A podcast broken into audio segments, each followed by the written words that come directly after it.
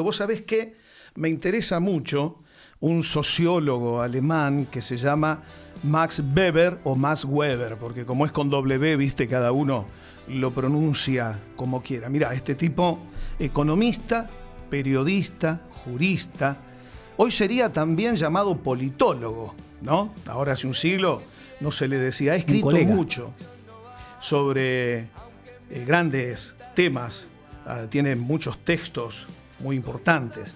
Muchos de ellos específicamente se refieren a la función pública, pública, y que se accede a ella a través de la política, la política como herramienta de transformación de la sociedad, como muchas veces se recita casi de memoria, y propone que los ciudadanos estemos muy atentos de muy atentos a percibir cuál es la vocación de la persona que pretende llegar al poder o que está en el poder. Tenemos que estar con los sensores bien afilados para poder distinguir, dice Weber, dos grandes grupos.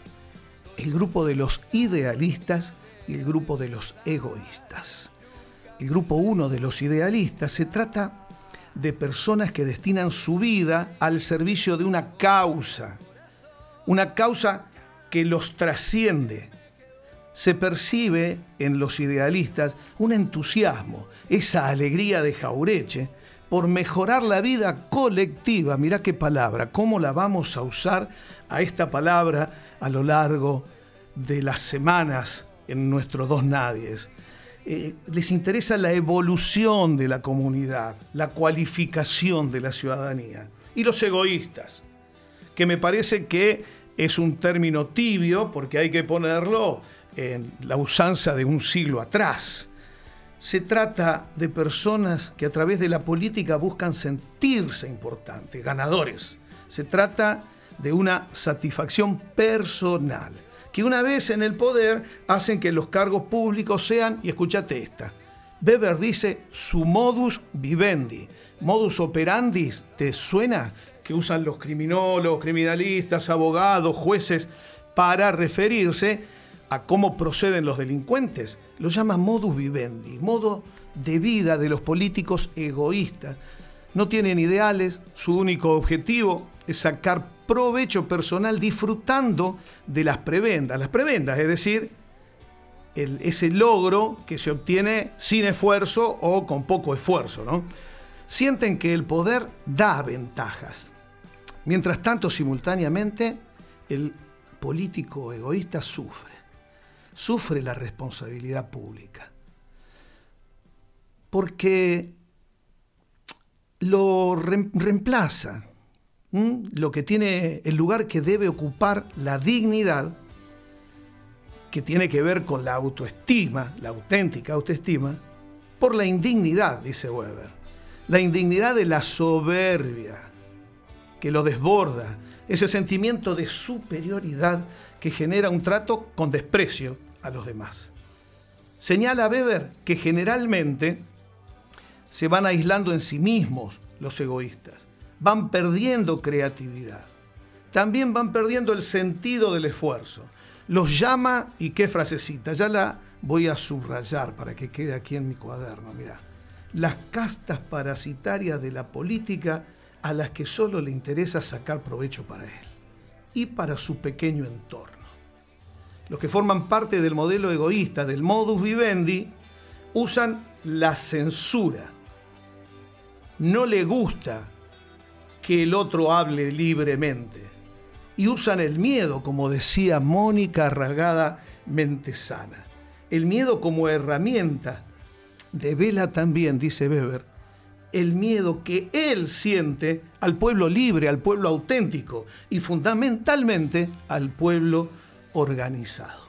No les gusta dialogar, no tienen contenido ideológico, nunca explican su plan, porque no tienen un plan. Para la comunidad solo tienen un modus vivendi, se ocupan de su beneficio personal y no del bienestar de la polis, esa palabra griega que conforma la palabra política. Se enfocan tanto en lo personal que progresivamente, de a poco, van confundiendo lo propio con lo público, que hasta a veces hablan como dueños de lo público. Cuando el pueblo percibe el modus vivendi, se indigna, se enoja, se enfada, por lo que está seguro que es injusto y fundamentalmente es perjudicial para la comunidad, es decir, que le hace un profundo daño a la ciudadanía.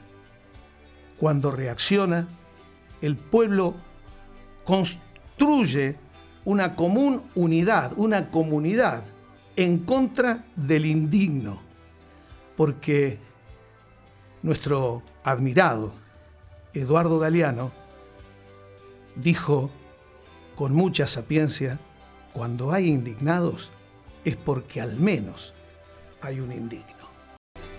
Y tomando dos o tres líneas de cacho, lo mío es más cortito.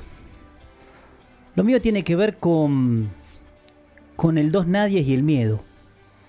Lo mío tiene que ver con qué expectativas generó dos nadies y qué miedo a la vez. ¿Miedo a qué? ¿Miedo por qué? ¿A dos nadies? ¿Miedo a que digan la verdad? ¿Miedo a que no digamos lo que dicen todes? ¿Miedo a que visibilicemos al nadie, al ninguno, al número, al que piensa sintiendo? ¿Miedo a las pulgas, al que alguna vez le erró y hoy la sigue pagando? Sin miedo, porque sentimos y ponemos el corazón una vez más. Todos juntos, construcción colectiva, sentí pensando, sin refugiarnos en lo individual.